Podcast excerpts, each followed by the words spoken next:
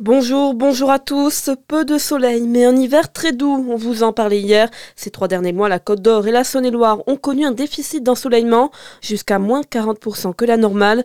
Pourtant, nous avons connu un hiver très doux. C'est même le troisième hiver le plus doux depuis le début des mesures en Saône-et-Loire. En Côte d'Or, l'hiver 2023-2024 se classe même deuxième selon Météo France.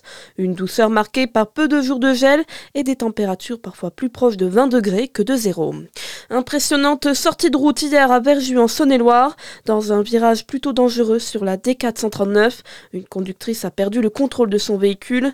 La voiture s'est retrouvée dans un champ sur un flanc. La conductrice et sa fille se sont retrouvées coincées dans l'habitacle.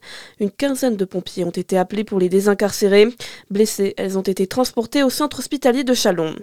Dans l'actualité également, il décrit un acte inqualifiable. Gérald Darmanin sur son compte X, anciennement Twitter, après cette agression antisémite hier soir à Paris. Un homme porteur d'une kippa et sortant d'une synagogue a été agressé dans le 20e arrondissement.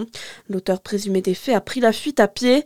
La victime a été transportée à l'hôpital. Le Premier ministre indique également que tout est mis en œuvre pour retrouver l'auteur de cette agression. Et dans le même temps, il a également prié les préfets de renforcer les mesures de protection de la communauté juive, notamment autour des écoles et des lieux de culte.